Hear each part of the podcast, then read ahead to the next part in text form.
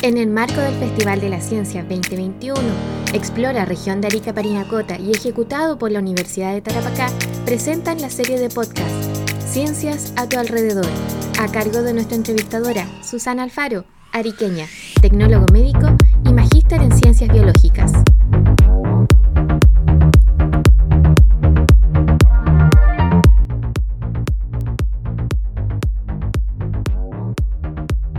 Le damos la bienvenida a todas las personas que nos están escuchando en las comunas rurales de la región de Arica y Parinacota y que son parte del Festival de la Ciencia del programa Explora. En este capítulo conversaremos con una súper invitada que se conecta desde el sur de Chile y ella es Rocío Jaña. ¿Cómo estás, Rocío? Hola, Susana, ¿cómo estás? Súper bien, gracias. Yo estoy súper bien, estoy súper contenta de que estés con nosotros ahora en este podcast y nuestra audiencia quiere saber quién es Rocío Jaña. ¿Qué hace Rocío Jaña? ¿Qué estudió Rocío Jaña? ¿Qué come Rocío Jaña? Por favor, ayúdenme. Eh, bueno, soy, soy una coyaiquina, primero que nada.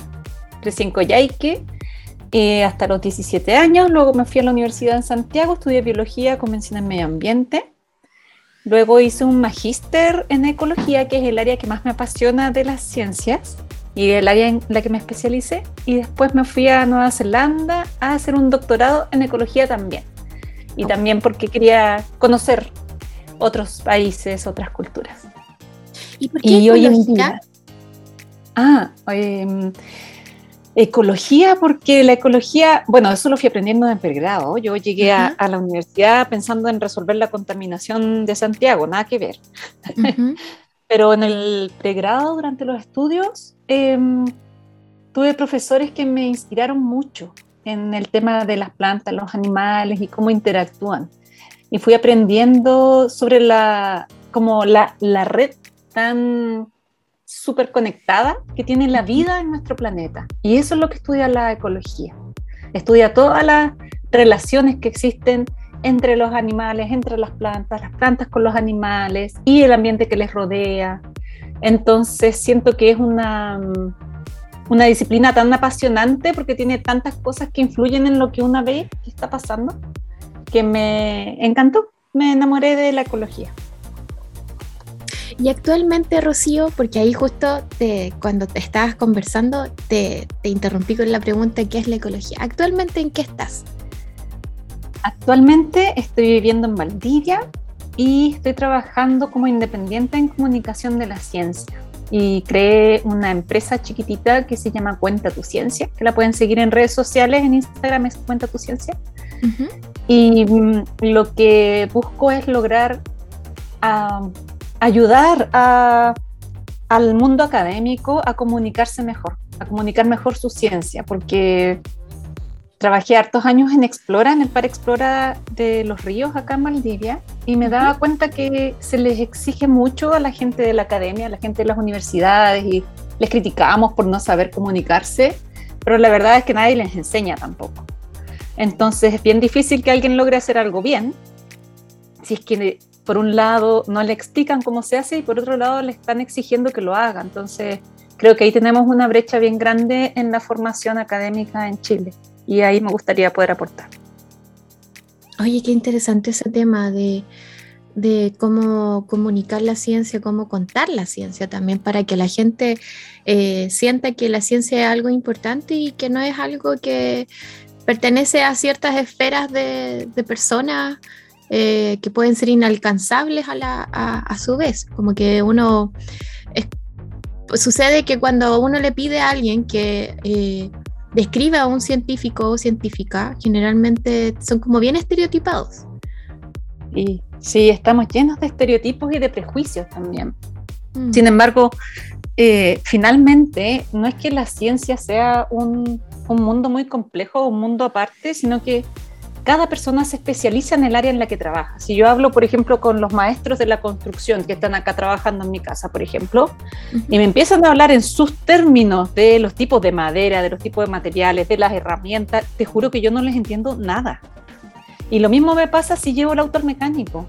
Lo mismo me pasa si hablo con la persona que arregla el computador. Entonces, realmente no es que la ciencia sea súper difícil, súper elevada, sino que cada persona se especializa en el área en la que trabaja y usa un lenguaje técnico, pero tiene que saber, el mecánico sabe que cuando habla con una persona que no es especialista no puede usar todos los términos técnicos. Lo mismo saben los maestros, pero la gente de la ciencia parece que nunca nadie se lo dijo, porque nos vamos aislando tanto en nuestras investigaciones y laboratorios que perdemos ese contacto con el resto de la comunidad.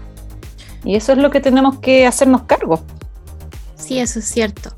Eh, a mí me pasó en, en particular en, una, en un laboratorio en el que yo con mi tutor de tesis estábamos tan acostumbrados a hablar en nuestra jerga y llegamos a un centro de investigación y conversábamos mucho con los administrativos y nos dimos cuenta que no nos entendían.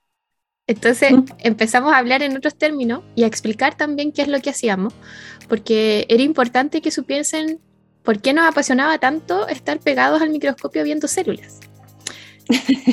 eh, porque ellos no entendían, ellos decían, oye, están todo el día ahí encerrados y, y, ¿qué hacen? ¿Qué, ¿Qué, se come? ¿Se radioactivo? ¿Por qué se ven verdes? Eh, pero sí, es cierto, eso es cierto, Rocío. Y ese es un tema bien apasionante, bien interesante, pero hoy día quería eh, sacar a esa ecóloga que tiene ah, adentro. Adentro. sí, esa ecóloga apasionada. Y hubo un pajarito que me contó que tienes unos temas eh, así que, que, a ti te mueven la fibra y que dicen, oh, sí, esto me encanta. Y uno de ellos era sobre eh, ciertas relaciones que hay entre la, la biodiversidad, las aves y cómo ellas contribuyen a que ciertos bosques puedan expandirse eh, a través de, cómo ellas llevan las semillas. Entonces, ¿tú podrías comentarnos acerca de eso? Sí, sí, la verdad es que eso sí me encanta mucho, me apasionan todas estas interacciones que se le llaman las interacciones y son las relaciones que hay entre, entre distintas plantas y animales o incluso entre plantas. Y cuando yo trabajaba en ecología, cuando hice mis investigaciones de, de hecho, desde el pregrado, la de pregrado, la de magíster y la de doctorado fueron las tres en los mismos temas, temas similares, que eran sobre, eh, bueno, pregrado fue un poco diferente, pero magíster y doctorado fue sobre cómo influye las aves en la dispersión de las semillas de ciertas especies de plantas. Y eso se refiere a que cuando tienes un árbol con frutos, por ejemplo, acá en el sur de Chile hay hartos árboles con frutitos, el mismo copihue. Yo creo que todo el mundo en Chile conoce el copihue, ¿cierto? Porque es la flor nacional, no sé. Entonces el copihue tiene un fruto muy grande, que es como un saquito de estos sacos de boxeo, pero del tamaño de tu mano, de la mitad de la mano. De la mitad de la mano de una persona adulta, deben ser 7 centímetros. Y ese saquito está lleno de semillas y es dulce. Entonces, ese es el fruto del copihue, de la enredadera. El copihue que nosotros vemos es la flor, esa cosita roja que aparece en todos lados. Es la flor roja y luego viene el fruto. Y este fruto se lo comen distintos animales del bosque. Por ejemplo, los monitos del monte, que es este marsupial que está en los bosques del sur de Chile, que es chiquitito. Tenemos también, por ejemplo, los zorros también deben comer frutos de copihue, quizás los chucaos cuando cae el fruto también deben comérselo. Y el hecho de que estos animales se coman ese fruto, se comen al mismo tiempo la semilla. Y luego cuando van a hacer sus necesidades biológicas, también llamada caca, al bosque, eh, estas semillas son tiradas, tiradas en distintas partes donde los animalitos se mueven. Y esas semillas luego tienen la oportunidad de germinar, de empezar a brotar y crecer. Y ahí sale una nueva planta, en este caso de copihue. Y esa es la dispersión de semillas por animales. Y las aves mueven muchas semillas grandes distancias, porque vuelan. Entonces es como si los árboles pudiesen caminar a través de las aves, como si las plantas pudiesen caminar a través de los pájaros. Y encuentro que es algo tan bonito y tan especial que tú no puedas decir, mira, este árbol que yo tengo aquí va a estar siempre ahí, porque en realidad si es un árbol que las aves del sector donde estás pueden consumir y pueden dispersar sus semillas, con ese árbol después pueden pasar cosas que nunca te imaginaste. Y así es como cuando una influye sobre un elemento de esta red de interacciones, los otros elementos van también afectándose. Y por eso tenemos que ser también siempre súper cuidadosas y cuidadosos con lo que le hacemos a nuestro entorno. E-, esa, eh, esa interacción, la verdad es que no, no la había visto de esta manera, de que los árboles pueden volar a través de las aves o pueden caminar a través de, de los animales o insectos que consumen finalmente la semilla eh, que está dentro de su fruto. Eh, eso es algo que, que uno no observa, que no, no se hace consciente de, de, la cantidad de interacciones que hay entre todos los seres vivos eh, y no vivos también, porque son parte del entorno, de un ecosistema. Justamente, no lo vemos, no lo vemos porque son invisibles a nuestros ojos pero cuando uno empieza a mirar un poquito más de cerca, a veces se ve. Por ejemplo, cuando tú vas a lugares em, más abiertos, lugares en la naturaleza, puedes ver plantas chiquititas de algunos árboles. A veces el árbol, que es igual a la planta chiquitita, está al lado y arriba la copa. Tú dices, ah, de aquí cayó ese fruto. Pero otras veces no está en ninguna parte alrededor. Entonces empiezas a pensar, oye, ¿de dónde vendrá esto? Y resulta que, no sé, pues a 300 metros hay un árbol igual a esa plantita. Y esa curiosidad también es algo que cuando la vamos cultivando y la vamos cuidando y la vamos como eh, practicando, se va haciendo más fuerte. Y eso te, va, te lleva naturalmente a ir haciéndote preguntas y a ir tratando de contestarlas. Y la dispersión de semillas por animales es algo que es súper eh, posible de ver en ese sentido cuando tú vas viendo las plantas pequeñas que van saliendo.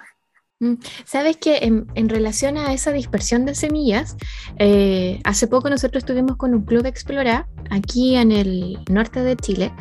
Eh, estamos en Arica nosotros ahora.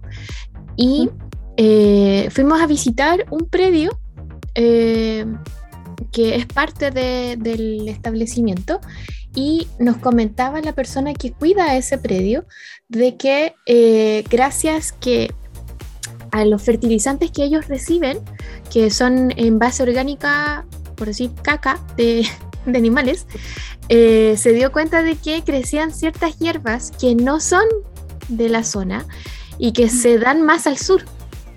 Wow. Entonces, eso igual ahí estamos viendo cómo nosotros también eh, aportamos en, en, trasladar estas especies de un lugar a otro. Y eso también ha sucedido a lo largo de la historia. Sí, la anécdota que me cuentas es súper interesante porque justamente qué bonito que, ellos se hayan dado cuenta, la persona que está a cargo de esto. Es muy bueno que se haya dado cuenta esa persona. Y de hecho, esa misma persona puede ir registrándolo y después contarle a los proveedores, a los proveedores de este um, fertilizante orgánico, decirles, miren, saben que todo esto me ha estado apareciendo, yo no sé si ustedes tienen información sobre las consecuencias que pueden tener, porque también en la medida en que la gente vaya exigiendo que haya un control sobre los productos que está comprando, esas empresas van a tener que ir cumpliendo con las expectativas de la gente. O sea, si es que las leyes no le exigen a las empresas, las personas, los consumidores, podemos exigirle a las empresas. Entonces ahí hay, hay un tema bien interesante del poder que tenemos las personas para influir sobre estas consecuencias. Y ahí lo otro también que te iba a comentar, tú, tú, ¿te ha pasado alguna vez que te piden que traigas alguna semillita de alguna parte, una hierbita cuando viajas afuera de Chile? No, porque no he viajado mucho fuera de Chile, pero sí le pasó a mi mamá que tuvo un viaje a Chiloé y vio unas flores muy bonitas en, el, eh, en uno de los caminos y sacó semilla y se las trajo y crecieron súper bien. Ya. Entonces lo que pasa es, eso, eso que hizo tu mamá es algo que hay que tener cuidado cuando lo haces porque así es como tú puedes mover una especie de un lugar a otro y esa especie, esa plantita, por ejemplo, se puede transformar en invasora y luego salirse de control la reproducción de esa especie. Entonces hay que tener harto ojo cuando uno hace eso y en lo posible no hacerlo. Porque, por ejemplo, hay una planta que se llama el espinillo. Ya. Que es una planta de flores amarillas que Chiloé está invadido de esa planta. Y es un arbusto pinchudo, muy pinchudo y que tiene unas flores amarillas y la gente va a Chiloé ahora y dice, ay, que se ve linda la isla amarilla, está preciosa. Esa especie es una especie de planta europea y que se trajo a Chile para hacer cercos vivos. Cuando se colonizó, cuando hubo colonizadores alemanes, trajeron esta especie a Chile para hacer cercos vivos, porque pincha mucho y se reproduce súper fácil. Sin embargo, acá en Chile esa especie no tiene depredadores. No hay herbívoros que se la coman, no tienen parásitos que infecten sus raíces o que infecten su semilla. Entonces acá en Chile esa especie le va, pero así increíble, y le va mucho mejor que a todas las otras plantas del lugar donde la pusieron. Y cada vez avanza más. Y entonces ahora a veces tú, cuando tú vienes al sur de Chile, en esta época, ves manchones amarillos gigantes y normalmente son espinillos que no permite que crezcan otras especies, que va desplazando las zonas cuando se abren para cultivos de algún tipo y llega el espinillo, cuesta un montón sacarlo. Las personas por, naturalmente queman estas plantas pensando para sacarlas. Resulta que la semilla del espinillo germina más cuando tiene fuego. Ah, sí. Entonces, cuéntale a tu mamá que hay que tener mucho ojo con eso, hay que tener cuidado y que esa plantita que creció también en su casa, que ojalá ningún pajarito se coma las frutos, que no se vaya a ninguna parte porque no sabemos qué es. Bueno, eh, ahí para eh, defender a mi madre. Esas semillas las venden en el Easy también, pero yo las vi después, años después. Ah, ya. Y no le voy a mostrar este podcast a mi mamá si no me va a retar porque la ando tirando el agua. Eh, no, no, mira, es un súper buen ejemplo porque a veces uno dice, no, pero yo nunca hago eso. Y resulta que todos, todos y todas estamos expuestas a hacerlo porque como no sabemos, nada, o sea, no podemos retar a tu mamá por haberlo hecho porque no tiene cómo saberlo. Y ahí tenemos la responsabilidad de nuevo de la comunicación de la ciencia. Rocío, y para cerrar este podcast, que ha sido súper entretenido, ¿cuáles serían tus palabras finales para las personas que nos están escuchando en las regiones rurales de Arica y Parinacota? Primero, llévenme. Segundo, ah, observen su entorno, observen su entorno. Yo tengo mucha curiosidad sobre cómo son las interacciones entre plantas y animales. En la región de Arica, a mí me encantaría saber, por ejemplo, poder, poder observar a los cactus cuando están en flor, poder ver qué insectos llegan, poder ver si las lagartijas se comen los frutitos de los cactus. Em, a veces una espera y quiere mirar alrededor puros árboles y bosques frondosos y lluvias tropicales, pero resulta que los desiertos tienen mucha diversidad y mucha riqueza. Y también a nivel de microorganismos, ahí hay gente bien entretenida trabajando. Así es que es una invitación a que valoren su entorno, valoren dónde crecieron, dónde viven y lo miren con ojos bien curiosos siempre, porque siempre hay cosas por descubrir. Muchas gracias Rocío y también le agradecemos a todas las personas que nos escucharon y recuerda que lo bueno se comparte. Así que ayúdanos compartiendo este podcast entre tus amigos, tus familiares, tus conocidos, tu vecino. Dile, sintoniza eh, los podcasts de eh, Explora porque te vas a entretener mucho. Muchas gracias y será hasta una nueva oportunidad. Chao. Gracias, chao.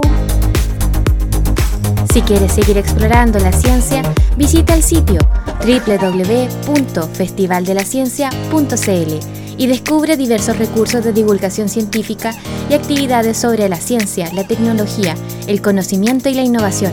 Celebremos la curiosidad. FESI 2021.